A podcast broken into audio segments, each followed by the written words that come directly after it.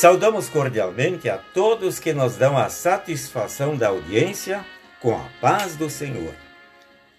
Quem é Jesus? Esta é uma pergunta que todos têm de responder, independente se querem ou não. E respostas diferentes são dadas através dos tempos.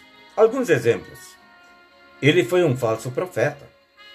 Ele foi um blasfemador dizendo que era o próprio Deus. Ele foi um homem muito bom que ajudou muita gente.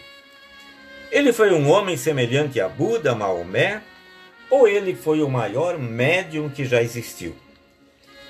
Quando Jesus perguntou aos discípulos quem o povo diz que eu sou, era uma pergunta diferente, como por exemplo, de um político que quer saber como ele está nas pesquisas de opinião, se ele está agradando ou não.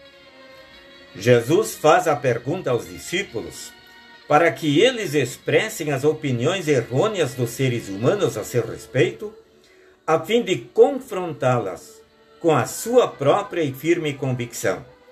E a convicção dos discípulos foi expressa pelo líder do grupo, Pedro, que respondeu: O Senhor é o Messias que Deus enviou. Lucas capítulo 9, versículo 20. Jesus pergunta também a nós: Quem vocês dizem que eu sou?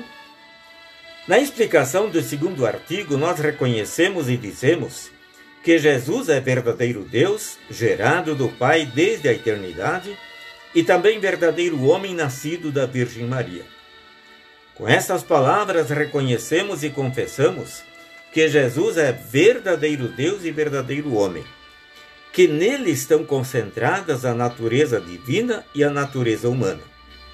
Reconhecer e aceitar isso é importante, mas não é tudo. Aí tudo deve realmente começar. É uma confissão de fé que motiva para um compromisso. E qual é o compromisso? Reconhecendo que ele nos resgatou e salvou de todos os pecados, da morte e do poder do diabo?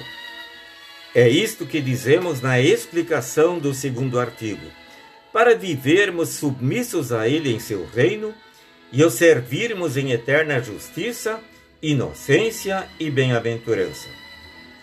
Este servir não deve ser por obrigação, por medo do castigo, mas deve ser um servir espontâneo, um reconhecimento e agradecimento pela salvação que Ele nos adquiriu e todos os benefícios que ele nos concede. O salmista nos incentiva: sirvam ao Senhor com alegria. Josué, líder do povo de Israel, fez esta bela confissão: Eu e a minha casa serviremos ao Senhor. Confessar a Cristo como verdadeiro Deus e verdadeiro homem, e então servi-lo, é um compromisso de fé. Quem tem fé verdadeira também praticará obras agradáveis a Deus como frutos de sua fé.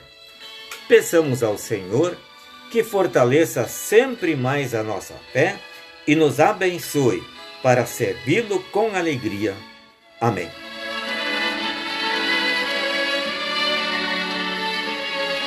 Oremos. Senhor Jesus, reconhecemos que és o Messias que veio ao mundo para nos remir dos pecados da morte e da condenação eterna, oferecendo-nos perdão, vida e salvação. Fortalece mais e mais a nossa fé. Amém.